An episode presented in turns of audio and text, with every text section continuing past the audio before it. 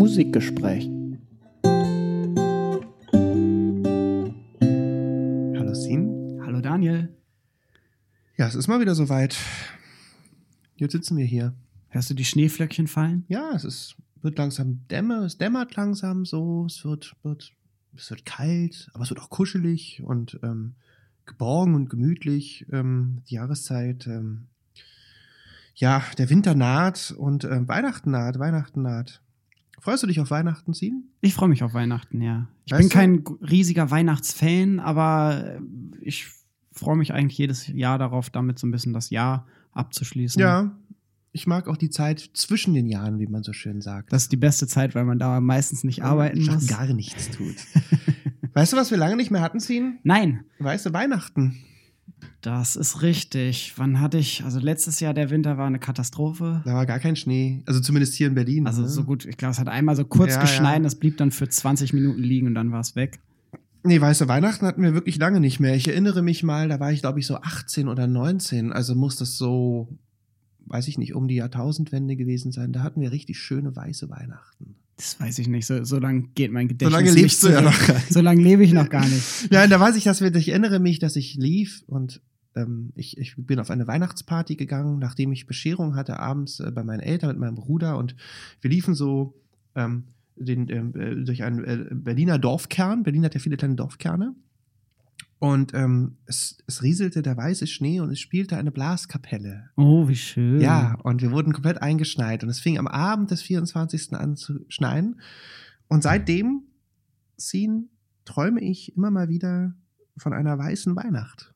Och, wie schön. Ja, weiße Weihnacht ist schön. Ja. Ich weiß nicht, wann ich das letzte Mal weiße Weihnacht hatte. Ich krieg das immer nicht alles so zusammen. Ich erinnere mich, dass es auf jeden Fall im Dezember auch geschneit hat und ich hier in Berlin auch schon auf äh, verschneiten Weihnachtsmärkten Ja. war. Ja. Wobei wahrscheinlich dann oftmals auch zu Weihnachten selber der Schnee schon wieder verschwunden war. Beziehungsweise ich feiere bei meinen Eltern in Hamburg in der Regel dann Weihnachten. Es ist noch weniger Schnee. da ist noch weniger Schnee, dafür mehr Regen. Ja, unser heutiges Thema ist White Christmas. White Christmas. In erst den Song White Christmas, der wohl ähm, am meistverkaufteste Song, darüber reden wir noch. Da gibt es ähm, Richtig? Gibt, gehen die Meinungen Da auseinander? gehen die Meinungen auseinander, aber womit man wohl, ähm, was man wohl sagen kann, der Song, also es sind die Songrechte, die mit Abstand am meisten Geld aller Zeiten ever eingespielt haben. Ne? Wahrscheinlich schon, ja. Ja. Auf jeden Fall mit unter den meistverkauftesten Liedern der Welt. Am Genau. meisten gecovert auch. Ja, eben deshalb. Also man sagt wohl, es sind die ähm, ähm, teuersten Songrechte, die es gibt. So, Ja, also Kann ich ähm, mir vorstellen. die ähm, Und, und wir besitzen sie leider nicht. Nein, sondern die Nachkommen von dem jüdischen Immigranten mit dem schönen Namen Irving Berlin. Damit haben wir sogar einen Berlin-Bezug ja, quasi über Israel den Namen. Isidor Beilin geboren. Ganz genau. Richtig. Ähm, Sollen wir mit ihm einsteigen? Ja, gerne. Irving Berlin schrieb den Song White Christmas. Warum? Wann? Wie? Sie? Ich gebe ganz kurz Hintergrundinformationen Ja, zu Irving Berlin. Auch das? Wer ihn nicht kennt, 1888 geboren und aus Russland stammend und mit fünf Jahren, als er fünf Jahre alt ist, ist seine Familie in die USA Hm. emigriert. Willst du jetzt die Und- Cinderella nee? Nee, ich mache jetzt, ich mach jetzt nicht die ganze Cinderella-Story. Ja. Aber er hat im Endeffekt so den, den klassischen Traum irgendwie hinbekommen vom Tellerwäscher, beziehungsweise dann so Zeitungsausträgerjungen des Wortes, ja. äh, bis hin zum Millionär und erfolgreichen Komponisten, obwohl er das selber nie studiert hat oder Richtig. professionalisiert hat. Es gibt die Anekdote über ihn, dass er nicht richtig Klavier spielen konnte, sondern vornehmlich auf den schwarzen Tasten Ja. gespielt hat und dann mehrere Klaviere auch besaß, die dann unterschiedlich gestimmt waren, sodass er auf Ja. den schwarzen Tasten spielen konnte und damit äh, trotzdem unterschiedliche Tonarten bedienen konnte. Also eine klassische, ähm, eine, eine klassische Tellerwäsche, eine, eine klassisch amerikanische, eine geradezu prädestiniert amerikanische Geschichte ähm, und eine Broadway New York City Geschichte. Ganz ne? genau. Jemand, in der New York wirklich, aufgewachsen, in der Nähe die, dieses, Ja. dieses Broadways, der Tin Pan Alley, Ja, der, ja. Der, der, des Straßenzuges, wo viele Musikgeschäfte, Publisher, Richtig. Verlage und so weiter saßen und wir schreiben die 30er Jahre, die 1930er Jahre. Irving Ja. Berlin ist mittlerweile ein gemachter Mann und komponiert mehr oder weniger einen Hit nach dem anderen. Die große Wirtschaftskrise in den USA ist beendet, Ja. gerade eben vorbei. In Europa ist der Faschismus am Blühen und Irving Berlin hat wahrscheinlich schon so Mitte der 30er, 37 die Idee, dass er Musik für eine Revue schreiben möchte, für Ja. eine Theaterrevue, die sich mit Urlaub, mit Holidays, mit Ferientagen, Urlaubstagen auseinandersetzt. Und seine Idee ist, dass er quasi zu jedem Feiertag, den es in den USA gibt, einen Song schreibt und die sollen dann in so einer Revue-Show durch eine lose Handlung miteinander verknüpft werden und dann am Theater erfolgreich werden. Ja. Möchtest Ähm, du da weiter einsteigen? Ja, Soll es ich weitermachen? Das ist alles richtig so. Ich habe ja mehr so diesen Sub, ich kann ja, ich bin ja dann mehr so die Metaebene, genau, ähm, ähm, so, so war es. Und ähm, ja, ich weiß nicht, ich, vielleicht solltest du in dem Punkt weitermachen. Ich kenne jetzt nicht genau die Geschichte, wie es zu Holiday Inn, das ist der Film, in dem White Christmas äh, ähm, dann vorkommt. Ähm, wie es dazu jetzt letztlich kam. Es gab ja dann einen Cast, äh, wo dann halt auch der Interpret Bing Genau, Crosby, die, die, ähm, die genaue Entstehungsgeschichte ist mir auch nicht bekannt. Ja. Äh, die, die Stücke standen teilweise schon, die Ja. Idee gab es da. Ja. Und Anfang 41 äh, war dann auch klar, okay, wir machen jetzt einen Film daraus und es wird keine Theaterrevue. Wir müssen uns überlegen, was ist das für eine Zeit? 39 beginnt der Zweite Weltkrieg. Ja. Äh, die USA sind anfangs nicht dran beteiligt. Ich habe schon angesprochen, Wirtschaftskrise ist beendet. Es gibt in den US USA eine gewisse Sehnsucht vielleicht auch nach dem alten Amerika, was das gerade sein sollte, wird oftmals aber nicht benannt. Aber auf einmal entsteht auch so so, so eine gewisse Nostalgie für diese ja doch relativ junge Nation. Wir können mal schauen, so in den Kinos laufen da irgendwie Filme wie Vom Winde verweht Ja. oder The Wizard of Oz, Ja. die beide irgendwie so ein bisschen romantisierend mit einem Amerika-Bild auch spielen. Ja.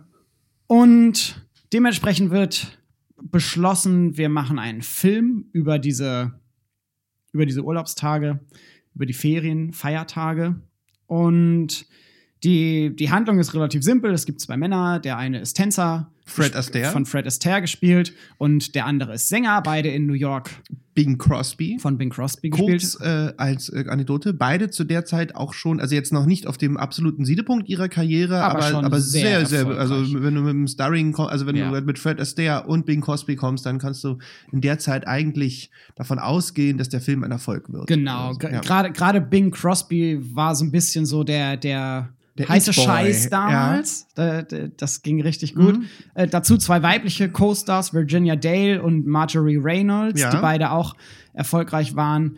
Und im Film selber entscheidet sich dann der Charakter, der von Bing Crosby gespielt wird, sich aus dem Showbiz in New York zurückzuziehen Ja. und ein Hotel auf dem Land in der Provinz in Connecticut äh, aufzumachen.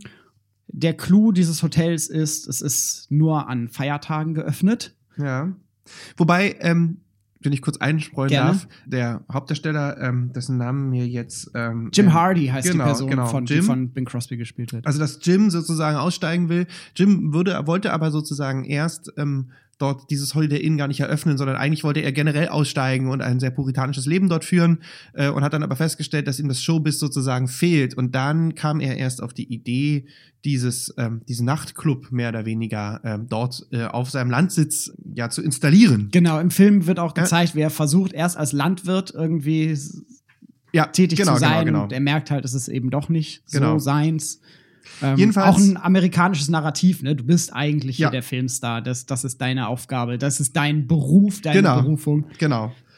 Und Linda kommt ihn dann besuchen Von Marjorie Reynolds gespielt. Ja, richtig. Es gibt dann eine Szene am, am Abend, äh, wo Linda ähm, quasi Jim, also Bing Crosby, halt fragt, ob sie nicht einen Job für ihn hätte. So, und äh, dann kommt es ähm, zu dieser Szene, die wir natürlich auch auf YouTube reinstellen, die es dort gibt. Ja. Ähm, es gibt verschiedene Versionen, wir müssen Mhm. aufpassen. Es, es gibt ein, paar Versionen, wo noch so die, die so ein bisschen als Music Clip aufgebaut sind. Ähm, ich hoffe, dass ich den richtigen ähm, Ja, die Filmszene ist eigentlich die, da. Die ja. Filmszene, ja, die, es gibt, es schon. Es gibt, ich werde, werde die richtige Filmszene benutzen. Was ich noch vorweg schieben möchte, was ganz interessant ist, es gibt eine, eine Unterhaltung davor, weil du gerade von dem Narrativ und von diesem Bild, von dem Männerbild nebenbei bemerkt in dem Kontext äh, ganz interessant ist, dass ähm, Linda na- nach der Bedeutung dieses Hotels fragt und dann in der Tat feststellt, dass, ähm, äh, dass er nur 15 Feiertage auf hat, so, Ja. und äh, ihn dann halt als lazy Feller bezeichnet. Also er, sie sagt halt irgendwie so, na, du machst dir ja ein hübsches Leben, so, und arbeitest halt nicht viel. Und er da halt irgendwie relativ cool bleibt, beziehungsweise, es geht erst anders. Es geht so, dass, dass er da einfach, ähm, er sagt dann mehr oder weniger, er möchte nur seine persönlichen Vorstellungen seines Lebens verfolgen. Und ähm, Linda wird an der Stelle dann nachdenklich und redet über ihren eigenen Vater. Das wäre vielleicht mal ganz interessant. Äh, und zitiert ihren eigenen Vater in der Szene und sagt, ähm, mehr oder weniger, also ich kann ja mal zitieren, so, äh, das macht es vielleicht am einfachsten. ja, bitte. Never amounted to much, didn't care, but as long as he was alive, we had plenty to eat and clothes uh, to keep us warm. So, und dann fragt halt Jim, were you happy? Und es wird halt von Linda dann gesagt, yes. Und dann sagt halt Jim, then your father was a very successful, successful man. So, also was eigentlich damit irgendwie gesagt wird, ähm, ist, dass wenn du halt als Mann deine Familie ernährst und trotzdem gleichzeitig für sie da bist, also es ist ganz interessant, Ja. also es ist eigentlich so ein gegenteiliges Modell des Workaholic, der nie da ist, sondern im Sinne von irgendwie, Hauptsache du ernährst, dann, dann warst du ein, dann bist du ein successful man, wenn du es Ja. schaffst. Nicht, du musst nicht reich werden, aber du kannst deine Familie ernähren. Und jedenfalls nach dieser Szene, wo sie über ihren Vater reden, setzt sich Jim, also Bing Crosby, ans Klavier und spielt diesen Song White Christmas. So, Ganz das genau. ist diese Song-Performance, die beginnt dann. Wir schreiben das Jahr 1942. Da kommt der Film raus. Man Ja. muss dazu sagen, während der Dreharbeiten, Ja, äh, Dezember 41 bis äh, Januar 42, während der Dreharbeiten haben wir den äh, man hört Angriff immer, wie wir hier der, mit unserem Papier wie wir mit. Papier, ja, wir ja, haben dieses Pa- Papier. Notizen vor ja. uns. Ja, Am 7.12.41 Angriff Japans auf Pearl Harbor. ja, 8.12.41 Kriegseintritt der USA. ja. Und aufgrund des Kriegseintritts der USA ist dann der Film auch noch mal dahingehend leicht angepasst worden, als dass die Szene, die zum Beispiel am Unabhängigkeitstag spielt, 4. Juli, ein bisschen ausgeweitet wurde und der Film so eine stärkere patriotische Nachricht auch noch mal erhalten hat. Interessant vor dem Hintergrund ist auch, dass, dass Irving Berlin selber auch so ein bisschen auf diesen patriotischen Dampfer mit aufgesprungen Ja. ist und sich bis zu seinem Lebensende auch immer mal wieder mit Amerika und dem Patriotismus auseinandergesetzt God Bless hat. America God Bless. America als eines der Ja. bekanntesten Stücke von ihm. Ja. Ganz genau. Äh, ist er teilweise auch für kritisiert worden, dass er das getan hat.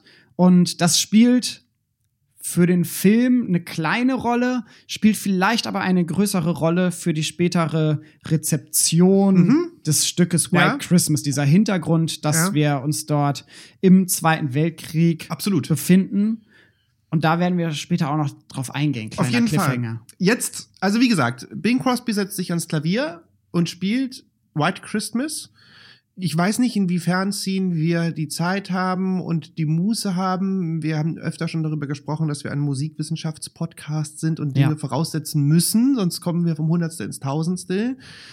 Deshalb droppe ich mal so ein paar Sachen, ein bisschen äh, äh, äh, Wordbuzzing. Ja, Bing Crosby ist ein Crooner ein Crooner. äh, eigentlich der Crooner, neben nur wenigen, die zusammen mit ihm angefangen haben. Ähm, zwei Sätze zum Crooner-Song, Ja. du oder ich? Ich gerne, weil ich Ja? auch so ein bisschen das Ja? äh, vorbereitet habe. Ja, Äh, Die Durchsetzung oder der Erfolg des sogenannten Croonings ist bedingt durch eine neue Medialität. Wir haben äh, zu Beginn des 20. Jahrhunderts Tonaufnahmen, dann frühe Schallplattenaufnahmen und dann ab 1925 die Möglichkeiten, mit einem Mikrofon Schallplattenaufnahmen Ja. zu machen. Und das Mikrofon erlaubt es, eine Stimme lauter zu machen. Das Ja. heißt, ein Sänger oder eine Sängerin, die können sich vor ein Mikrofon stellen, Ja. sehr nah rangehen, Wir leise singen. jetzt wir croonen jetzt gerade so ein Ja. bisschen. Und wir können trotzdem ein Orchester im Hintergrund Ja. spielen haben und man hört diese leise, fast gewisperte Stimme Richtig.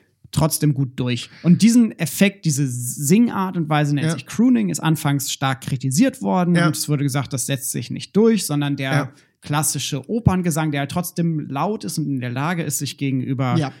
Natürlichen Instrumenten durchzusetzen, wird sich durchsetzen. Wir wissen alle, bis heute hat sich Crooning als Gesangstechnik äh, Also- gehalten. Ich erinnere an, an aktuelle Bands wie The XX oder so, die Ja, ja. eigentlich permanent fast nur ins Mikrofon, ich möchte fast stöhnen sagen. Ja, ja. Wie gesagt, 30er Jahre, 40er Jahre, es fing schon ein bisschen Feuer an. Also Bing Crosby hat das ja schon länger gemacht. Ähm, Genau. Die meisten Leute kommen da vom Jazz. Also wer ungefähr zeitgleich mit ihm angefangen hat, das fand ich ganz interessant. Wer genannt wird, ist ähm, der ähm, ähm, französische Chansonnier Charles Aznavour. Ja. Ein sehr, sehr bedeutender Crooner ist. Und natürlich Perry Como, ähm, Mhm. der damals auch ein ganz großer, eigentlich der, der der das Pendant letztlich irgendwie zu, zu Bing Crosby war, Perry Como mit seiner Perry Como Show und Bing Crosby dann halt und so. Es gibt dann noch eine Generation davor, aber das, das ich bin jetzt ungefähr zu der Zeit, also ähm, Ja. 40er, 50er Jahre. Und dann natürlich Frank Sinatra, der das Crooning dann nochmal auf eine andere Ebene gehoben hat. Ja. Der, Ähm, ja, Das ist großer äh, Superstar. Genau. Und das ist, das ebbte dann Bill Haley, Elvis Presley, ne, Rock'n'Roll, das waren alles so 1954. Ähm, da gab es dann eine Konkurrenz, aber das war dann Ja. sozusagen zu der Zeit in den 30ern, 40ern, 50ern, den 60er Jahren auch ein Louis Armstrong. Und da sind wir dann wieder die Verbindung zum Jazz wird manchmal auch Mit im weitesten Sinne mit dazu gerechnet. Und Erstaunlicherweise überwiegend Männerstimmen. Ja, also ja, tendenziell ja, das wollte ich gerade eher sagen. mit Männerstimmen und vor allem Ja. eher auch mit tieferen Männerstimmen Ja. und mit so Baritonstimmen verbunden. Und lustigerweise gab es, weil du das gesagt, angesprochen hast, war die Kritik, das finde ich in dem Punkt, ich finde das sehr spannend, sowas zu erwähnen, weil das immer so ein bisschen den Kulturrelativismus erklärt, Ja. wurde in den 30er und den 40er Jahren als in massivem Maße unmännlich ja. und als zu schlüpfrig, schrägstrich erotisch bezeichnet. Also ein, dadurch, dass die Stimme sehr nah ein wird. Mann, der ein bisschen croont, Ja. ist sexy. Tja. aber auch irgendwie nicht so offenbar hat es das Männlichkeitsideal, also es war ein großer Aufschrei äh, in einigen Zeitungen, in konservativen Kreisen. Es gibt eine Pressemeldung, die sagt, ähm, aha, der Mann von heute muss nicht mehr stark sein, sondern er jault, schrägstrich weint jetzt um seine Geliebte. Und das ist ganz interessant, weil wir ja uns in Amerika befinden und Hollywood, also es ist so ein bisschen so das amerikanische, also das, was sich ja auch dann als Narrativ von Robin Hood, Kevin Costner bis hin zu John Lennon gehalten hat, äh, dass man sozusagen um seine Frau halt auch ein bisschen ein bisschen weint und sie ein bisschen weinerlich darum bittet, die Gunst äh, zu bekommen. ja. Und dann schließe ich das Crooning, also dem, mein, mein Part ist dann erledigt. Auch ganz interessant als kleiner Sidekick, wenn man sich zum Beispiel Asnavour als Crooner anhört, gibt es dort viele, viele Sänger, das ist jetzt wie gesagt ein ganz kleiner Ausblick, oder viele Lieder, was wiederum sich dann mit dem französischen Chanson äh, deckt, wo es das Narrativ des armen Mannes gibt, der von Ja. Frauen tyrannisiert wird, der unterdrückt wird, der sozusagen irgendwie auch traurig ist. Es gibt dieses berühmte Lied von Charles Aznavour, Tu laisses aller, du lässt dich gehen, wo er sagt, ach Mann, und meine schöne Frau, und früher warst du schön und lieb, und jetzt bist du irgendwie, und, und komm doch mal wieder, und an meinem Herzen und so. Also ähm, das Sujet des, des, des weichen Mannes steckt in diesem Crooner-Song drin. Ja. So, was ganz interessant ist, wenig, finde ja. ich. So, also, Ja, also zumindest, also, ne, und, und dieser weiche Mann wurde dann wiederum auch teilweise wirklich kritisiert. Ja. Als, als zu weich. Ja. So. Als zu wenig männlich. Also ich meine, man ist So, damals in den Glück Krieg es sich- gezogen. Zu, zum Glück hat es sich trotzdem durchgesetzt. ja, also es ist ganz interessant, weil wir haben hier eine, ne, wo wir letztens von Adorno geredet haben, eine kulturindustrielle, eine, also kulturindustrieller geht's nicht,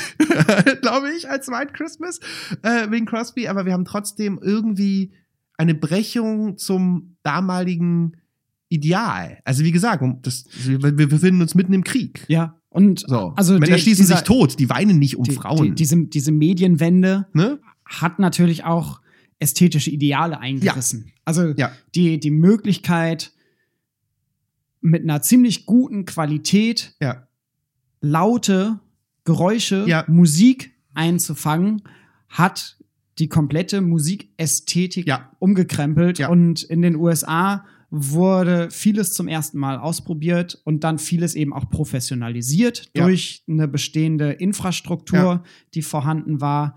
Und das prägt bis heute die Absolut. Popmusik. Also ich meine, ob du kannst du Miles Davis fragen, gut, der ist auch tot, den kann man nicht mehr fragen. Miles, äh, Marvin Gaye kann man auch nicht mehr fragen, der ist auch schon tot. Aber die beziehen, also die nennen alle auch Bing Crosby teilweise als Inspirationsquelle, Ja. ne? wo die aus einem ganz anderen Bereich kommen. So. Ja. ja, also Bing Crosby setzt sich ans Klavier und singt I'm dreaming of a white Christmas, just like the ones I used to know. Und so beginnt dieser Song. Richtig. Dieser Song besteht aus eins, zwei Strophen Ja. und einem nicht wirklich vorhandenen Refrain. Ja. Oder man kann sagen, er geht mit dem Refrain los. Ja, oder so.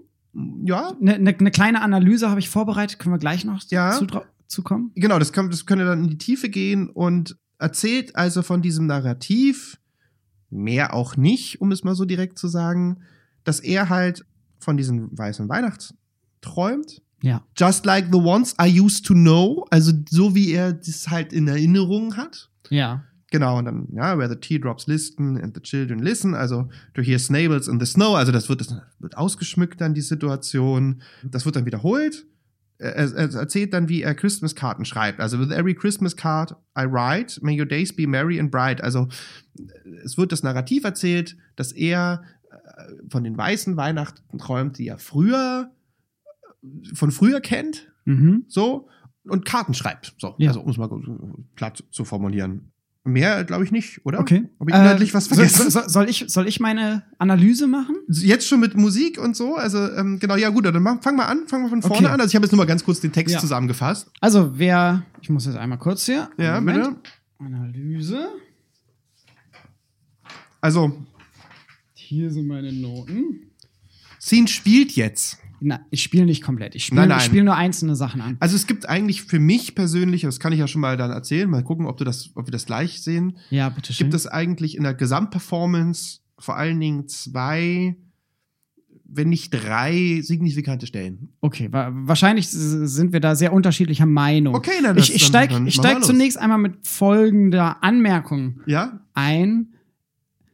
Irving Berlin hat selber noch eine Strophe vorangestellt vor diese allgemein bekannte Version, die Daniel gerade bereits zitiert hat. Und zwar in der Ursprungsfassung gibt es zu Beginn eine Strophe mit folgendem Text. The sun is shining, the grass is green, the orange and palm trees sway. There's never been such a day in Beverly Hills, LA, but it's December the 24th and I'm longing to be up north. Das heißt, hier wird aus einer Position heraus, ich befinde mich in Ja. Beverly Hills, Los Angeles. Es ist warm, weil es Kalifornien ist und ich sehne mich eigentlich nach dem Norden. So, so wird das eingeleitet und dann kommt, dann wird das Sehnen beschrieben. Das finde ich ganz spannend, weil, also warum, weißt du, warum diese Strophe nicht existiert? So? Also hast du da Informationen Das, drüber? das weiß ich nicht. Müsste ich jetzt noch mal Das ist genauer ja ganz nachschauen. spannend eigentlich, ne? Das, Also- das wäre ganz spannend. Ja. Ich habe mich jetzt vor allem auf die bekanntere Ja. Version, die Interpretation von Bing Crosby, ja. gestürzt. Wobei ich auch hierbei nicht über die Fassung, wie sie im Film auftaucht, als Duett spreche, sondern über die 1942er Aufnahme, die dann auch als Single veröffentlicht wurde. Ja. Da haben wir kleine Unterschiede, Richtig. äh, die allerdings nicht so signifikant sind. Wobei es auch Overdubbing, ne, im Film. Genau, ne? es Also ist das- Overdubbing, ja. ist keine Live. Ja. Ans Mikro kommt keine Live-Aufnahme. Und Wir die, sind ja heute richtig die, die, musikwissenschaftlich bekannteste, die bekannteste Fassung, Ja. die, die beginnt mit so einem kleinen Instrumentalvorspiel. Ja. Ich versuche das jetzt mal auf Klavier so ein bisschen anzudeuten oder auf, auf meinem Hightech-Keyboard. ja, ja, ja, ja. Cyberspace-Orgel. Ist das von Krug? Nein. Das ist ein ganz billiges Keyboard, was ich Monk. mal gekauft habe. Die Marke Das sieht auch ein bisschen nicht. staubig aus. Ja, es steht sonst meistens unterm Sofa. Ja.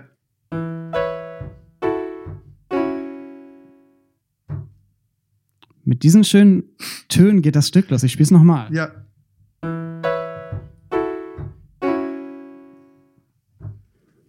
Und ich interpretiere das Ganze so, wenn wir uns anhören, was wir dort tatsächlich hören. Folgende Töne.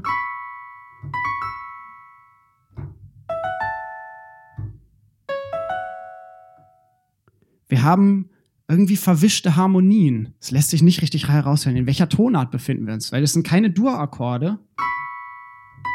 Wir haben H, Cis und E. Ist das vielleicht ein, ein E-Dur, der sich dahinter verbirgt? Ist es vielleicht ein A-Dur? Man weiß es nicht genau, es ist dieser Klang. Und dann als nächsten Akkord diesen hier. E, Fis und A. Auch hier wieder. Es ist vielleicht eher ein A-Dur. Vielleicht ein Fis-Moll. Vielleicht ein, ein Fis-Moll 7. Und dann diesen Akkord. Cis, E, Fis. Ähm, und das Ganze auch noch auf den Off-Zählzeiten. Auf der 1 haben wir ganz zu Beginn das E, womit es startet, und dann auf Off-Zählzeit steigt quasi dieser Akkord ein. Gut.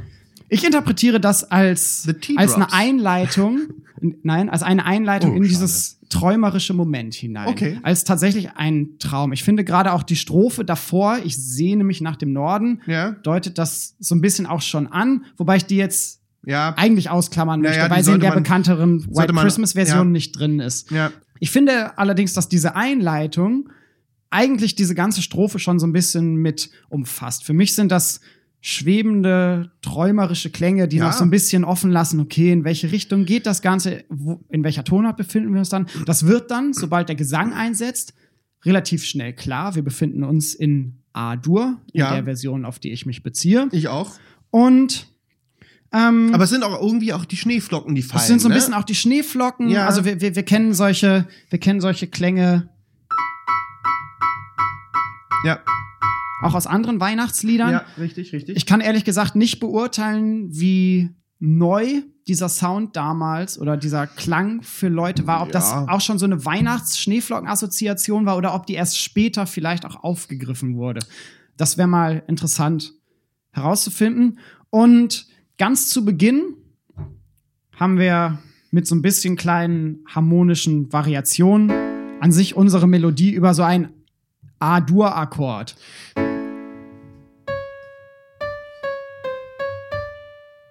I'm Dreaming of a White Christmas.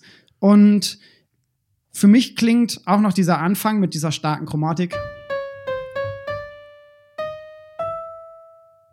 auch noch als so ein bisschen ein Hinwegträumen mit dem Mhm. Text Ich träume von einem von einer weißen Weihnacht. Die langen Noten, die Wörter, die lang gesungen werden und dadurch vielleicht auch ein bisschen hervorgehoben werden, sind aber interessanterweise nicht das Träumen, sondern zum einen das Wort I'm ganz zu Beginn und später das White Christmas. Es ist also gar nicht so sehr der Traum, der hier im Mittelpunkt steht, sondern zum einen vielleicht der Ich-Bezug und gleichzeitig diese weiße Weihnacht. In der zweiten Zeile, in der zweiten Liedzeile, Just like the ones I used to know, wenn wir uns da die Melodie anschauen und schauen, was denn der höchste Ton ist, als ein Ton, der hervorzuheben ist als Spitzenton, ist es auch Once I used to know. Danach geht es wieder nach unten. Also diese Textzeile Like the ones I used to know wird hier musikalisch auch nochmal besonders hervorgehoben. Der Ton, das H bei Once, ist gleichzeitig auch der Spitzenton des gesamten Stückes. Also höher wird das Stück nicht. Und es gibt so diese traditionelle Interpretationsweise, dass gerade die Wörter, die gesungen werden zum höchsten Ton der Melodie, besonders hervorzuheben sind.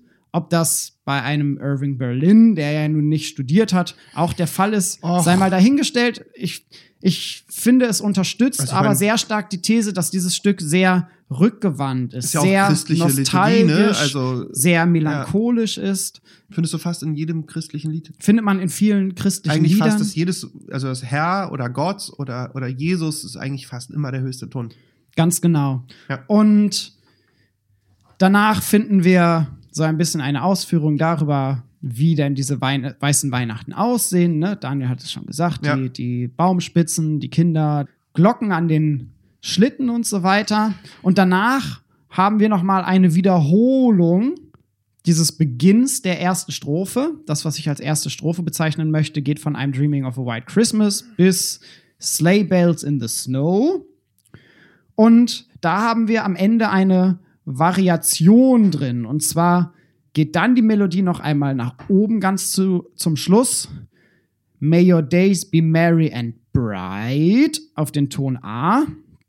And may all your Christmases be white als abschließende Message. Und nachdem vorher Bing Crosby vor allem über die Vergangenheit gesungen hat, wendet er sich hier tatsächlich in die Zukunft. May all your Christmases be white. Harmonisch ist das Ganze relativ schlicht gehalten. Es sind überwiegend zwei 5-1-Verbindungen, Ja, die ein bisschen harmonisch ausgeschmückt werden Ja. mit Zwischendominanten. An sich aber nichts Großartiges, keine großen Rückungen, keine Tonart-Variation Na, er kommt halt- oder so. Was ich ganz interessant finde, ist, dass er relativ schnell über den Dominant-Sept-Akkord am Anfang kommt, ne? Dass er halt irgendwie relativ schnell zu White Christmas kommt. Also das ist sozusagen Genau. ähm, irgendwie so ein verkürzter, ver, ver, ein, ein verkürzte 1-4-5-1. Also er kommt dann gleich wieder zurück ähm, auf die Dominante. Ja, oder- oder- genau. oder- auf, auf Christmas direkt. Sofort. Haben wir die ne? Also er Dominante, fällt ne? halt Also- sofort rein. Ähm, Er hat jetzt einmal am nur den, Klavier nur den. Vorhall. Dreaming of a White und dann haben wir Und dann kommt schon Christmas. Genau, also da kommt er relativ schnell äh, irgendwie zu Potte.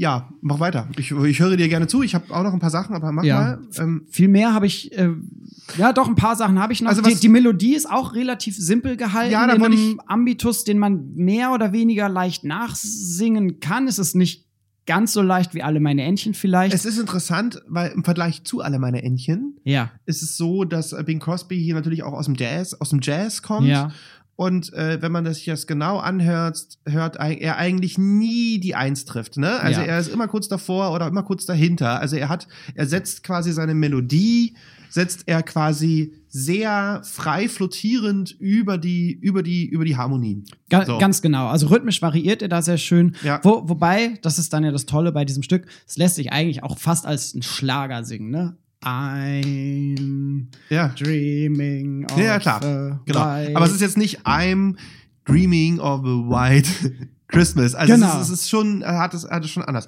Wir kommen auf genau, er, Coverversion. er, er variiert so ein bisschen Ja, ähm, da, äh, dabei. ja. Ich möchte noch ganz kurz auf die Instrumentierung eingehen. Nee, ich wollte nur sagen, es gibt Coverversionen, worüber ich spreche, dass da, da singt man das natürlich anders als Ja. Bing Crosby. ja. Ja. Ich, ich finde diese, die, dass man es gut nachsingen kann. Mhm. Das passt auch zu diesem Crooning-Sound. Ja. Also, weil durch das Crooning ja auch so eine, ein Gefühl von Nähe, Meine Mutter Privatheit hat immer hervorgerufen gesagt, wird. wie beschreibt man diese Crooner-Sänger? Äh, Also meine Mutter ist, ist, ist unmusikalisch, ist keine musikalische Ausbildung genossen, aber sie hat gesagt, du musst, es ist so, Frank Sinatra singt halt so, als würde er gerade morgens unter der Dusche stehen. Und ich finde, das Ja. trifft eigentlich auch ganz gut bei Bing Crosby. Und das ist, wenn man sich ambitionierte Sänger anhört und wenn man sich dann mal Frank Sinatra oder halt Bing Crosby, ich finde bei Sinatra ist es noch krasser als bei Crosby, Ja. aber es ist wirklich so. Ja. Und es ist verdammt schwer, so zu singen. Also sich so, sich so hinzustellen und zu sagen, oh, ich, puh, ist mir eigentlich alles relativ latte. Ich singe jetzt hier mein Lied. Also Ja. diese Leichtigkeit ist ein unglaublich, es ist sehr schwer. Ja. Und, und sehr, Crosby selber besonders. soll auch mal gesagt haben in einem Ja. Interview, dass er versucht, so zu singen, dass die Leute seine Musik unter der Dusche singen können. Ja, ach, so, siehst du mal. Äh, ich glaube, das wusste man das immer Buch, nicht. das Buch müsste ich mal rausholen. Ja. Ich hatte das in meiner. Vorbereitung gelesen. okay.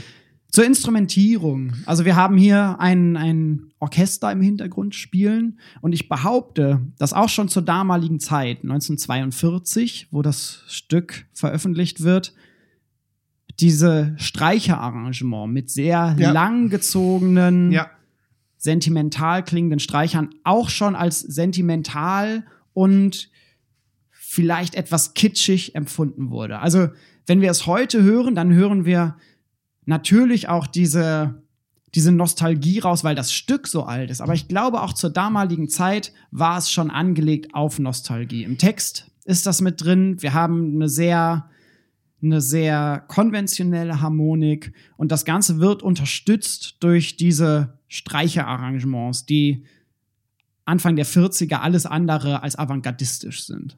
Ja, auf jeden Fall. Aber ich schätze beurteilen, schätze beurteilen Scene, weil natürlich das einfach auch in der Zeit wurde ja der Kitsch auch irgendwo im weitesten Sinne erfunden. Ne? Erfunden Also und, und gefeiert. Also ich hatte Ja. vorhin äh, vom Winde verweht Ja, ja, eben, angesprochen, eben. was, Eben. was ein Kitsch-Epos Ja. ohne Gleichen ist. Also wir, wir, wir sehen hier auch, also es sind viele, viele, viele, wenn man sich soziologisch mal an die Sache ranwagt, äh, in jener Zeit, Mitte, der, ähm, Mitte des ähm, 20. Jahrhunderts, sind viele Narrative, viele, viele Dinge ähm, auch aus der Romantik rübergeschwappt und durch die Kulturindustrie, wenn ich jetzt mal so salopp das alles nennen darf, äh, in Amerika teilweise auch wirklich dann ja in den, in den, in den Alltag gekommen. Ja. So, man hat, man hat nicht aus Liebe geheiratet vor 1950. Also, um es mal jetzt ein bisschen plakativ zu sagen, es gab natürlich auch Menschen, die vor 1950 aus Liebe geheiratet haben, aber so ein romantisches Liebesideal, Moral, Heirat, Ehe bis zum Tod. Also es sind alles so Dinge, die zu jener Zeit meines Erachtens, ähm, da bin ich ganz, ganz ordonit,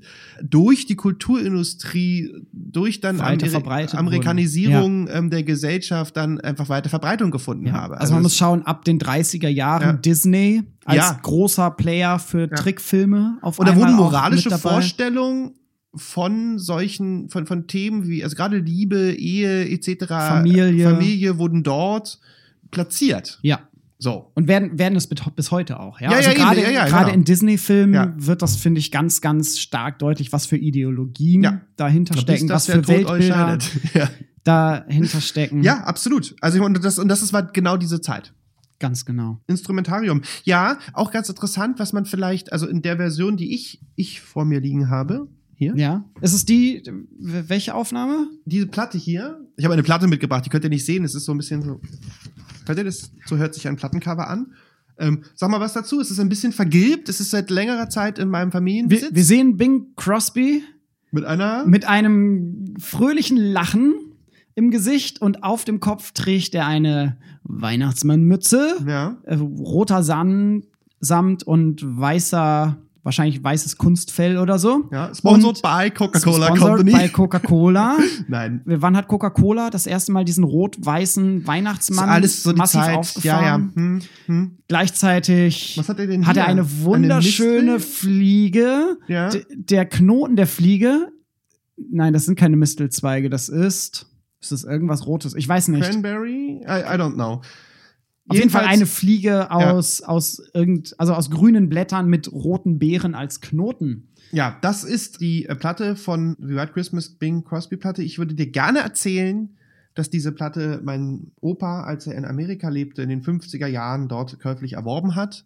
Habe aber festgestellt, dass es die 77er äh, ähm, ähm, Teldeck-Pressung, äh, Te Telefunkenpressung aus äh, Hamburg ist. Naja, Äh, also immerhin muss- noch Vinyl. Muss diese Platte 1977 mein alter Herr wiederum gekauft haben. Wahrscheinlich, Äh, ja. Möglicherweise aber auch mein Opa für meine Großmutter, die ein großer Crooner-Fan war. Schön. Ich habe noch die ganzen alten Pericomo-Platten von meiner Oma geerbt.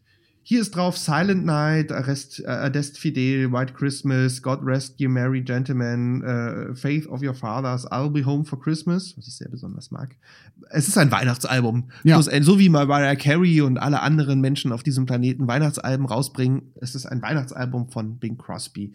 Wie bin ich darauf gekommen? Also was, was wir hier, ähm, was ganz interessant ist, auf dieser Version, wenn man sie sich mal genauer ansieht und genauer anhört, wie du sicherlich festgestellt hast, gibt es dort einen Chorus und Bing Crosby pfeift auch an einer Stelle, was er unter, Ja. was er in dem Film auch tut. Genau, übrigens. in der Filmversion pfeift pfeift er er auch. Ähm, Also eine Strophe wird von einem Chor meines. Erachtens die, die, die Wieder, die. Wiederholung, die Wiederholung des Genau. Ganzen.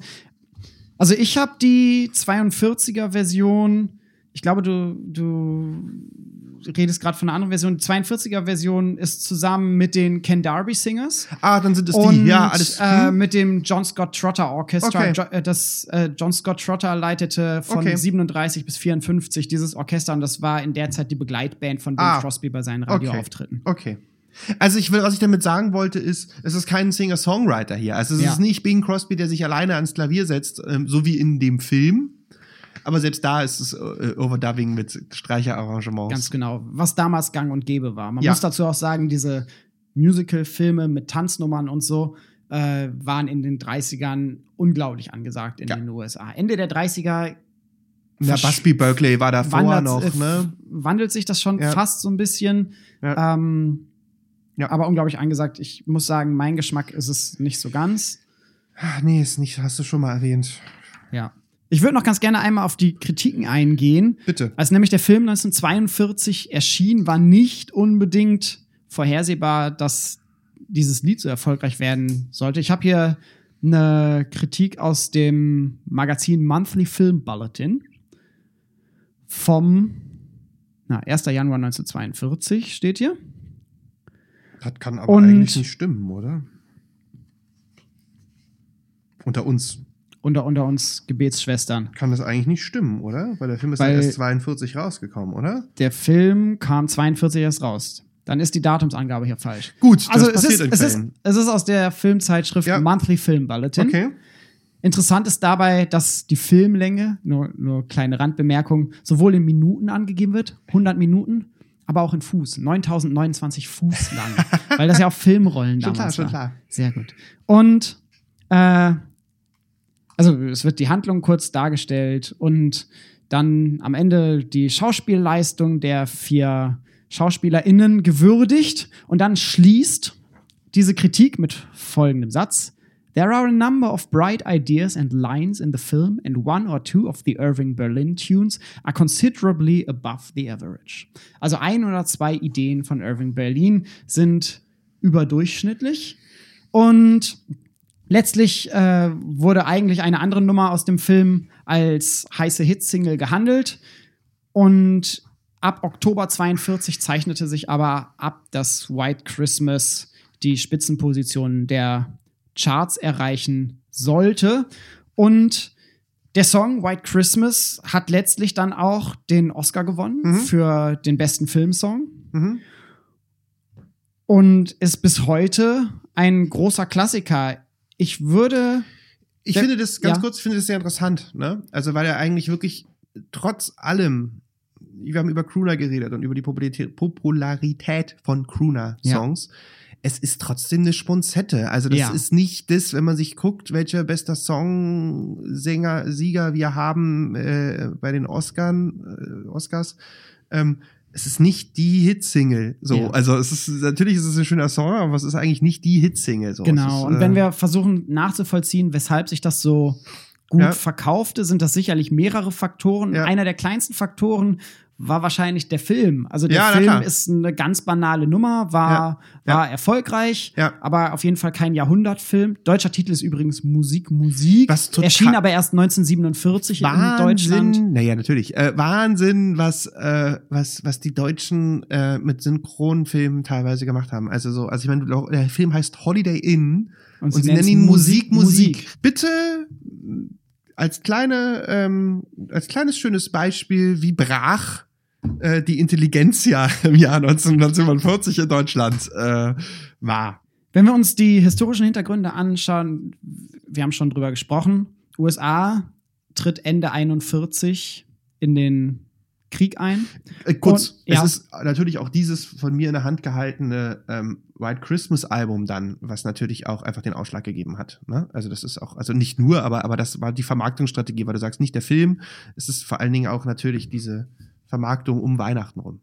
Ja, gen genau, So. also prinzipiell die Vermarktung Ja. um Weihnachten herum. Ja. 42, also der Film kam im Sommer auch raus. Richtig, das wollte ich Äh, nehmen, ja, genau.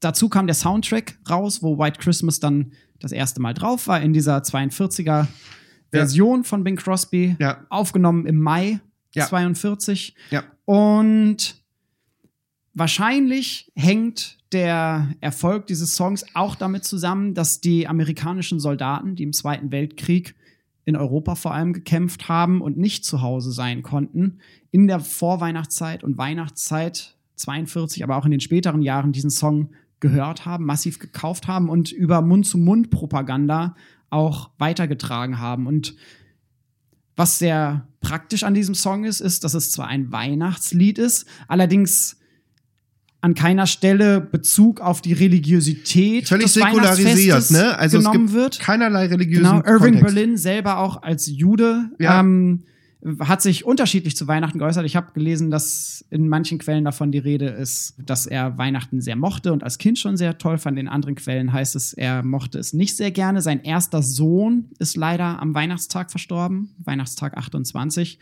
äh, sodass Weihnachten für Irving Berlin sicherlich immer auch diesen bitteren Beigeschmack des Todes seines Erstgeborenen hatte. Letzten Endes war dann allerdings Bing Crosby sogar an der Front im Zweiten Weltkrieg und hat für Soldaten auch performt. War damals relativ weit verbreitet, dass man Sarah seine Leander Superstars auch an, die, an die Front geschickt Ja. hat. Marlene Dietrich hat auch an der Front Ja, performt, ja, nicht für deutsche Soldaten. Ja, ja, richtig. Schließlich hat man sich 1947 nochmal dazu entschieden, den Song ein zweites Mal aufzunehmen. Die Versionen unterscheiden sich nicht groß voneinander. Es ist im Endeffekt vielleicht nochmal eine etwas optimierte Aufnahme, ein paar neue Klangfarben, ein, ein bisschen ausgewogeneres Frequenzspektrum bei der 47er Version mit bei. Da war der Song allerdings schon ein Hit, zumindest in den USA. Später in den 50ern gab es auch noch mal einen Film, der White Christmas hieß, Richtig. in dem der Song auch noch mal aufgegriffen wurde. Und spätestens seitdem, du hast die Platte bereits angesprochen, wird der Song in der Vorweihnachtszeit, die ja mittlerweile im Oktober gefühlt schon beginnt, direkt nach Halloween im November, äh, dann rauf und runter gespielt Also, und gehört zum White- klassischen Weihnachtslieder-Kanon. White Christmas war in England im Jahr 2018, 2019 drei Wochen in den Charts. So, also es Verrückt. Ist, es, ist, Ja. es wird jedes Jahr immer noch gekauft. Ja, So wie Wham oder Ja. weiß ich nicht. Ne? genau. Cool. Sag mal einer Wham Cross Last Christmas, damit wir es in die Spotify-Liste machen können. Wham! Last Christmas. Yay, ja. ich möchte eine kurze, keine kurze Sache einstreuen. Ja, bitte. die vielleicht dem Kontext auch ganz interessant ist. Und zwar, was wir gesagt haben, es ist einfach, es ist ein romantisches Narrativ. Es ist eine, Ja. es ist eine Idealvorstellung und allen zu jener Zeit wie auch jetzt, und ich glaube, das ist auch ein Erfolgsgarant dieses, dieses, äh, dieses Liedes, es ist eine surreale Vorstellung. Ja. Woher kommt überhaupt das Ideal der weißen Weihnacht? Ne? Also was, was man sagen kann, ist, ähm, das habe ich ein bisschen, mir ein bisschen, mich ein bisschen schlau gemacht, dass es vor 1850 Weihnachtskarten gab, die alle komplett ohne Schnee waren. Mhm. So, und das ist erst ab 1850, also wir befinden uns in einer hochromantischen Phase, spätromantische Phase. Ja. Da fing sozusagen erst das Ideal der weißen Weihnacht, Weihnacht an. Also da kam Ja. dann Mitte des 19. Jahrhunderts tauchten die ersten Weihnachtskarten mit. Schnee auf. Ne? Also das ist auch wieder, man sagt, es war nicht immer so. Ja. Ne? In, in welchem Raum tauchen die auf? Was Ähm, hast du da gefunden? England, in erster Linie in England, das war damals die Zeit, wo gerade die Engländer viel gereist sind Ja. ne? und, und wo, wo Reiseliteratur auch in Stimmt. Deutschland sehr berühmt war. Stimmt. Romantische Reisen, ne? Leute schreiben Ja. ihre Berichte. So sind ja all diese Das ist- Ideale, so ist ja. auch der Bericht über Rotenburg, ob der Tauber entstanden, etc., etc. Es ist ja auch so ein bisschen so ein Gegennarrativ zur Urbanisierung, die Ne? Richtig. stark im Vormarsch Die war. der französische. Riviera wurde damals erkundet von Engländern. Und dort gab es halt auch viele Engländer, die gerne in die Alpen ähm, Erkundungstouren gemacht haben. Das, Das war so stimmt. die Zeit der großen Entdeckung. Fre Freizeit und Reisen, also Ja. Freizeitreisen auch wieder entstanden auch zu soziologische, der Zeit äh, erst. Äh, genau, soziologische Thesen, die können wir das einfach als parallel zum, zum, zur Industrialisierung entstand halt einfach Ja. auch der Begriff Freizeit überhaupt, ne? Ja. das darf man, muss man ja vergessen, den gab Konzepte es ja wie. Sport auch Ja, in der Freizeit. Absolut. Fällt alles- Musik machen in der Freizeit, in in der bürgerlichen Kultur des fällt 19. alle- Jahrhunderts, ganz, ganz alle wichtig. Fußballvereine wurden in der zweiten Hälfte des 19. Jahrhunderts Ja. gegründet. Genau. Und dort gab es dann natürlich dieses romantische Bild von irgendwie in Davos oder so liegt Schnee. So. Und Ja. in England gab es so gut wie keinen Schnee. Ähm, Nicht so viel zu der Zeit. Was nee. unter anderem auch, also und dieser Trend kommt auch aus Amerika, weil man Ja. in Amerika diesen krassen Widerspruch hat, den Irving Burdens verschwundene erste Strophe thematisiert, Mhm. dass du in Neuengland und, und sowieso in Missouri und Minnesota eigentlich zu 99 Prozent weiße Weihnachten ja, hattest. und in LA zu Null. 99,999 Prozent keine. Genau. Und das ähm, ist natürlich, daher kommt es natürlich auch. Und was aber ganz interessant ist, dass ungefähr zeitgleich in Europa, Ausrufezeichen, ungefähr zeitgleich in Europa äh, von einem Amerikaner, äh, ich weiß, ihr werdet gleich sehen, auf was ich hinaus will, äh, diese berühmte äh, Singura Singularität das sogenannte Weihnachtstauwetter erfunden wurde. Ja. Was wir Kannst du das hier, erläutern? Ja, nee, ich kann es nicht erläutern, da müsste man mal Herrn Kachelmann fragen. Aber es gibt eine Singularität, bedeutet, es gibt immer zu Weihnachten, das nennt sich Weihnachtstauwetter, Ja. ein sogenanntes Wetterphänomen. Ja. Ich, ich, ich habe keine Ahnung, Sien. Es ist halt irgendwie so, irgendwo im Nordpolarmeer sammelt sich Luft, die wiederum die Okay. kalte Luft zieht. Lange Rede, kurzer Sinn. Die Wahrscheinlichkeit, dass zwischen dem 20. Dezember und dem 31. Dezember ist es in der Regel immer wärmer als, Als davor als und davor danach. und danach. Das Also stimmt. Ich erinnere mich als Kind Ja. vor allem, also Ja. der ich in den 90ern dann meine Kindheit verbracht habe, oft an meinem Geburtstag, das ist der 25. November, Ja. Schnee hatte. genau, nee, es ist genau, Ganz oft, ja, es ist Ende auch so, November genau. oft schon Schnee. Genau. Mittlerweile nicht Und- mehr. Global Warming. Und mittlerweile, und Weihnachten wird's dann immer wärmer. Und das ist Ja. eine Singularität, die wurde in den 40er Jahren entdeckt. Ja, spannend. Für Europa. Für Europa. Für Europa. Es gibt, also es hat was mit Golfstrom zu Ja. tun und Nordpolarmeer. Okay, das erklärt, weshalb wir so selten weiße Weihnachten in Europa haben. Richtig. Und zwar haben wir ähm, zum Thema Narrativ und zum Thema, ähm, zum, also was Europa betrifft, wir hatten, ähm, also die Prognose im äh, nordeuropäischen Flachland, jetzt hier bei uns, äh, äh, ähm, Kontinentalflachland liegt bei 15 Prozent weiße Okay. Weihnachten. Sehr wenig, sehr niedrig. Ähm, auch dieses Jahr ist die Prognose sehr schlecht. okay. ähm, Kann ich mit leben. Aber zum Beispiel auch irgendwie jetzt am Frankfurt am Main oder so gab es seit 1950 elfmal weiße Weihnachten. Also Das es ist nicht wirklich- so häufig. Es ist ja. einfach nicht so häufig so. Also und deshalb Bing, ich weiß nicht, wo du herkommst, sicherlich nicht aus Europa. Also aber The Ones He Used to ja. Know ist so ein bisschen Mittel. Also es sei denn, Ja. er ist in Missouri aufgewachsen. Er ist geboren äh, in Washington. Na gut, er wird weiße Weihnachten. Also Im Nordwesten der USA. Er wird das Washington. wahrscheinlich gekannt haben. Er wird ja. es gekannt haben. Berge auch dort. Äh, weißt ich war du ja übrigens- da dieses Jahr Ja, in, kurzer in Spokane. Fun Fact, weißt du, wie Bing Crosby gestorben ist? Herzversagen beim Golfen. Yes. 1977 in Madrid nach einer schönen lockeren 18er-Runde. Oh, gut vorbereitet. Ja, ja, äh, äh, äh, Irving Berlin wurde steinalt, der wurde über 100 Der ist Jahre. 101 geworden. Ja, ähm, Alles richtig gemacht, würde genau, ich sagen. Der ja. Aber ein scheiß Jahrhundert hat er sich ausgesucht. Ähm, ja, sch schweres Jahrhundert. Wobei er in Ja. den USA, zum Glück ist, ist er nicht in Russland geblieben. ja, ja, ja, ja, aber er ist ja früh, früh Ja. ausgewandert. Genau, das, das zum Wetterbericht. Was haben wir noch? Ich würde gerne noch zwei Sätze, wo wir gerade jetzt schon so ein bisschen lockerer sind, zu den, zu, zur weiteren Vermarktung dieses Songs sagen. Ja, bitte. Wenn, wenn du dir jetzt Spotify nimmst und wenn du dir Coverversionen ansiehst, so, dann äh, mach, gib, mach dein Smartphone, äh, äh, gibt dann Ausschlag. Es gibt über, ich habe über 150 Coversongs gefunden Verrückt. von White Christmas. Unglaublich. Ja, viele haben das gecovert, ne? Bob Dylan, Alle haben es gecovert. Beach Boys. Bob Dylan Beach Boys habe ich nicht gefunden, aber ich kann ja mal ein paar Auszüge. Ich, ich möchte mal kurz nur mal so meine Highlights äh, Ja, einmal runterrattern. Also natürlich Michael Bublé, Ja. ähm, der ähm, lustigerweise fälschlicherweise irgendwie auch als Crooner-Singer-Nachfolger genannt wird. Also weiß ich nicht, was du dazu sagst. vermarktet sich so. Ich finde es ein bisschen, also er singt es komplett anders als Bing Crosby. Also Ja. er, er hat überhaupt gar keine Melismatik drin, sondern er singt es eher sehr zackig. Ja. So. Also.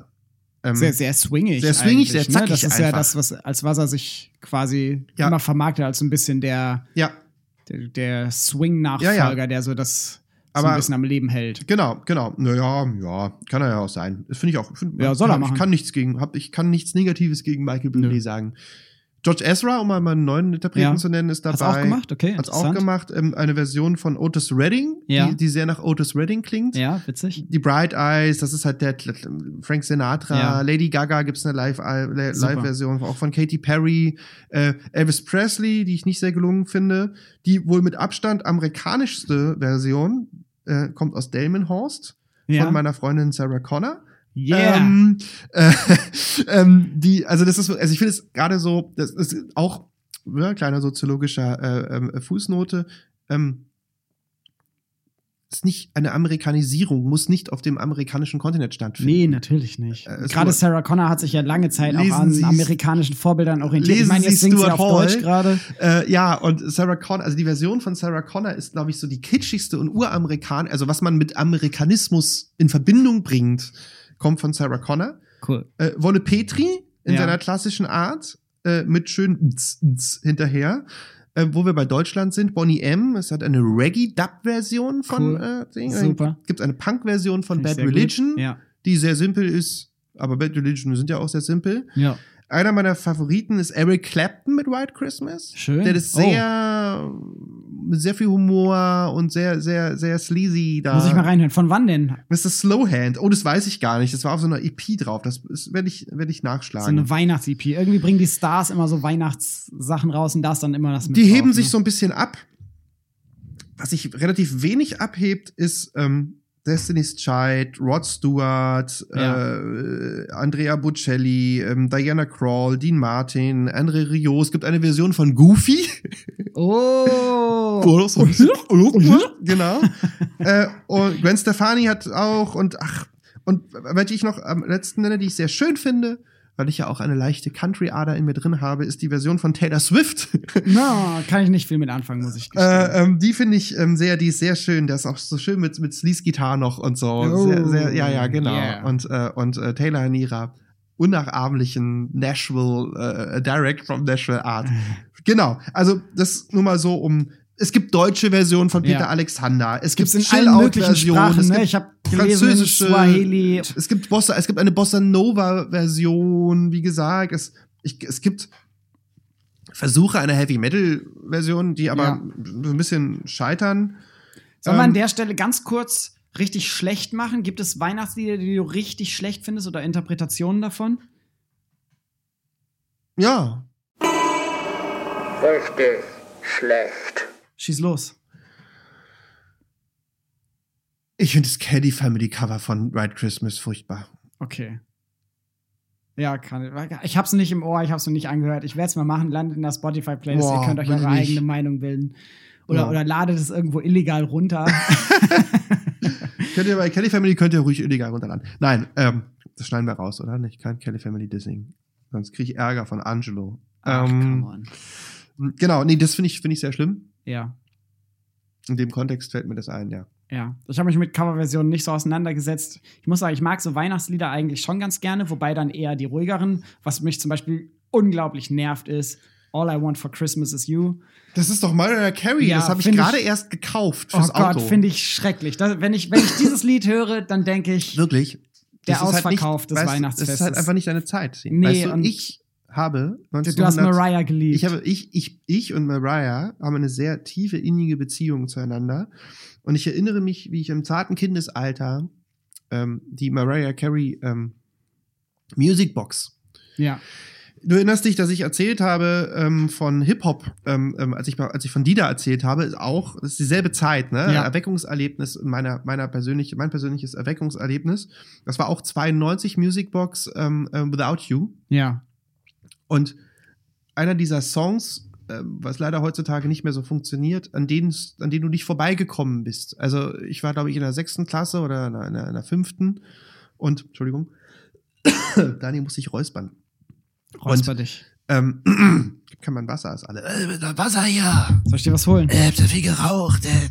Soll ich dir was holen? Ja, passt schon. Ich, diesen Tanz kriegen wir noch zu Ende. Jedenfalls ähm, ist Without You über alle, über alle Kanäle gelaufen und wir waren alle in Mariah verliebt. Also ich schätze Mariah Carey sehr, f- auch für ihre ironische, selbstironische Ja. Art, äh, die sie irgendwie verbindet mit ihrer Divenart. Also ich meine, sie ist natürlich Und- keine und Whitney. ist- also ich meine, sie ist das Gegenteil. Sie ist mehr Ja. Crooner als Ja. als äh, als Whitney jemals Und- sein wollte. Und Ähm, äh, ich finde aber, also Ja? es gibt kaum ein Lied, was mir mehr sagt, es ist Weihnachten, du musst jetzt krampfhaft fröhlich sein und Ach dieses so, Weihnachtsfest ja. feiern. Was ich sehr schön finde, ist äh, I'm Driving Home for Christmas. oh, super. Finde ich, find ich zum Beispiel super. Ja, mit diesem Mittempo. ge gechillt mit, diesem, Ja. mit dieser schönen Gitarre dazu. Wollten wir nicht richtig schlecht machen? Jetzt sind wir bei Ja. richtig gut. Ja. Wir, wir, wir schließen richtig schlecht ab. Es bot sich irgendwie nur an, habe ich gedacht. Kategorie weg.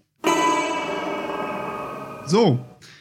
Zu White Christmas. Wir haben das, wir haben über Bing Crosby geredet. Wir Ja. haben über Irvin Berlin geredet. Wir haben über den Song geredet. Wir haben die, den, über den Film geredet.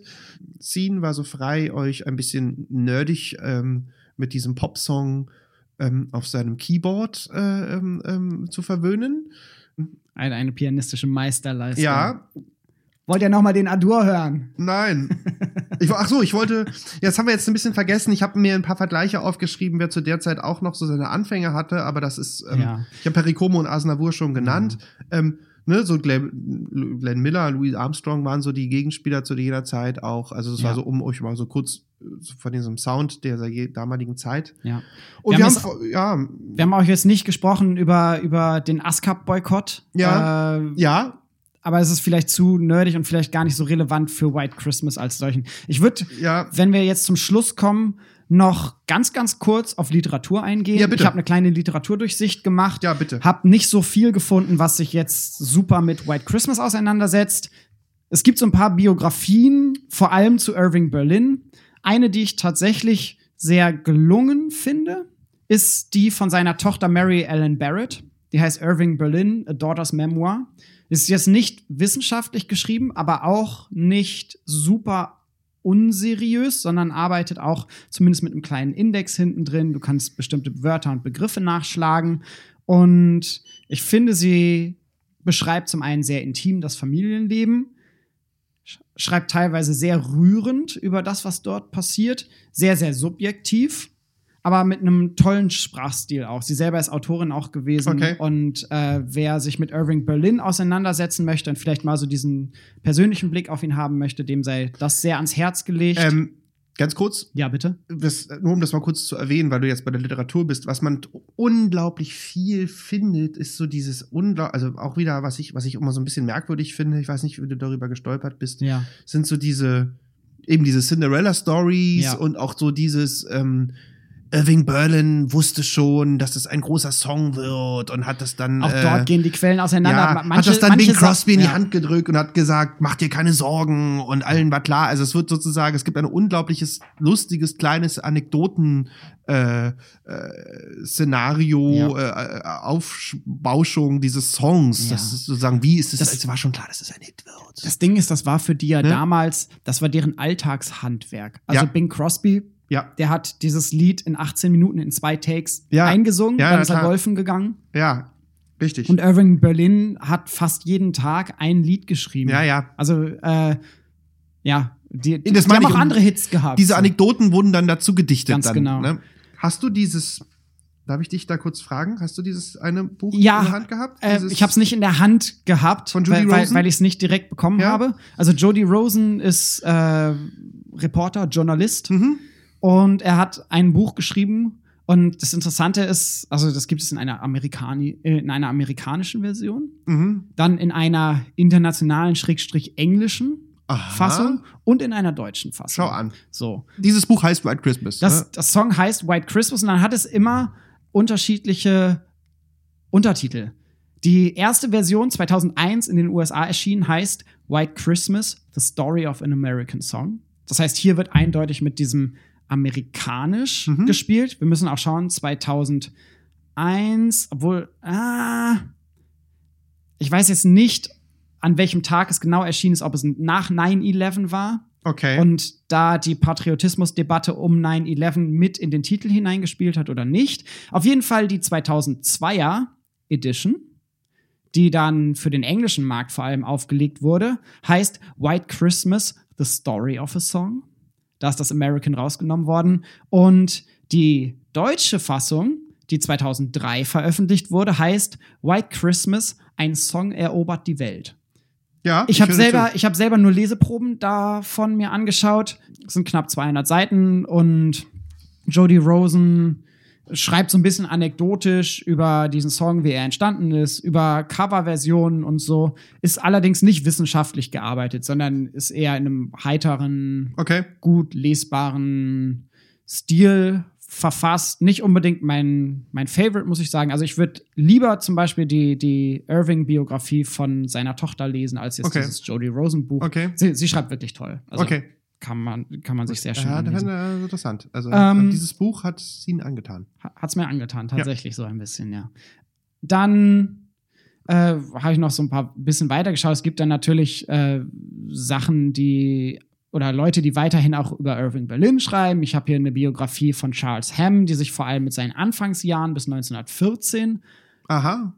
befasst. Die ist tatsächlich auch sehr gut herausgearbeitet. Äh, von Charles Hamm, Mhm. 1997 erschienen. Mhm. Und dann viele populärwissenschaftliche Sachen von David Hume, eine Biografie, die in den 50ern allerdings schon erschienen ist und da natürlich auch so diesen Genius versucht irgendwie abzufeiern. Und ansonsten, wenn man sich jetzt mit White Christmas und dem drumherum befassen möchte, hätte ich dann noch eine Veröffentlichung, die sich mit Crooning auseinandersetzt und dann auch explizit ein Kapitel über Bing Crosby mit drin hat, von Michael Pitts und Frank Hoffman, The Rise of the Crooners heißt das Buch. Ist allerdings wissenschaftlich und sehr knapp gehalten. Ähm, gibt einen guten, kurzen, schnellen Überblick über das Crooning und über so ein paar Akteure, die dafür bekannt Es gibt ähm, ganz kurz, also gerade was so diese amerikanische Populärmusik betrifft, gibt es natürlich irgendwie was, was ich, Timothy Taylor und so. Da gab es einige, die Genau. sich natürlich dazu ausgelassen Genau, haben. und dann etwaige Bücher über America's Songs und Ja, so weiter. ja. Ich habe hier von Ja. Philip Furia und Michael Lasser eins, die sich äh, mit so amerikanischen Songs auseinandersetzen, die im Kontext von Broadway, Hollywood, Tin Pan Alley entstanden sind. Ja, das ist Ja. so grob das, was da, was da irgendwie schön ist. Auch ein schönes Buch, The Way to Tin Pan Alley, wobei das dann tatsächlich ins 19. Jahrhundert zurückgeht und ja, na klar. äh, dann sehr stark Genau. quasi auf die Aber- Ursprünge dieser Musikindustrie in den USA eingeht. Was wir sicherlich noch sagen könnten an der Stelle ist, White Christmas ist wirklich, es ist ein sehr amerikanischer Song. So, also er verbindet eine sehr amerikanische Melange. Ein, Ja, ein, ein ausgewanderter Jude schreibt ein Weihnachtslied Genau. von Bing Crosby Und es 1942. entsteht in diesem amerikanischen Kontext, also Ja. in diesem kulturindustriellen Genau. Kontext. Äh, ein Song für einen Film, der Ja. eine Hollywood-Produktion ja, ja, war, also ähm, eine Auftragsarbeit, dieses ganze Melting Pot Arbeitsteilung. Sujet ne, Ja. ist da drin. Und ja, ein sehr schöner Song. Weiter. Ich finde ihn eigentlich weiterhin sehr schön. Ich mag ihn Ja. eigentlich sehr gerne. Ja, ich So, auch. Und und- es ist ein böser Ohrwurm. Also ich ein böser habe mich Ohrwurm, in den letzten Tagen ein paar. Mal erwischt. Ja, ja, ich auch. Und ich habe ich hab selten, dass eine chromatische Melodie mich so sehr packt. Also ich habe wirklich dieses, also das, ähm, ich habe ja White Christmas in Versionen in Dauerschleife gehört zur Arbeit. Ja, das hatte Gott, schon fast was. Manisches. Nein, aber ähm, also wie gesagt, diese Platte hier, die wird jedes Jahr aufgelegt, ne? Äh, traditionell. Ja, dann Das frohe war's. Weihnachten. Frohe Weihnachten. Wir, wir, Wir haben, machen jetzt Feierabend. wir haben das erste Jahr Musikgespräch hinter uns. Ja, Wahnsinn. Wir haben wahnsinnig viele ähm, Zuschriften bekommen, tolle Sachen, Postkarten. äh, Wir waren im Radio wir mit waren unserem im Podcast. Radio, wir haben äh, ähm, wir waren äh, live. Interviewanfragen, Fanpost. Das ist, ihr müsst euch das so vorstellen, dass ähm, ähm, hier säckeweise, mussten PR-Manager einstellen, weil die säckeweise ankommen und wir ähm, einfach auch gar nicht mehr Sehenscheidenentzündungen vom, Vom Autogramme vom schreiben. Autogramme schreiben. Es ist eine sehr, sehr anstrengende Zeit. Ja, zu, zum Glück ist jetzt Weihnachten. Wir können uns Genau, wir machen jetzt auch Pause. Das können wir an der Stelle sagen. Genau. Wir können es ja auch noch dann äh, ähm, entsprechend schneiden. Und, und wir sehen uns nächstes Jahr ja, in alter Frische. ja, genau. Guten Rutsch. Viel Spaß, guten Rutsch und so weiter.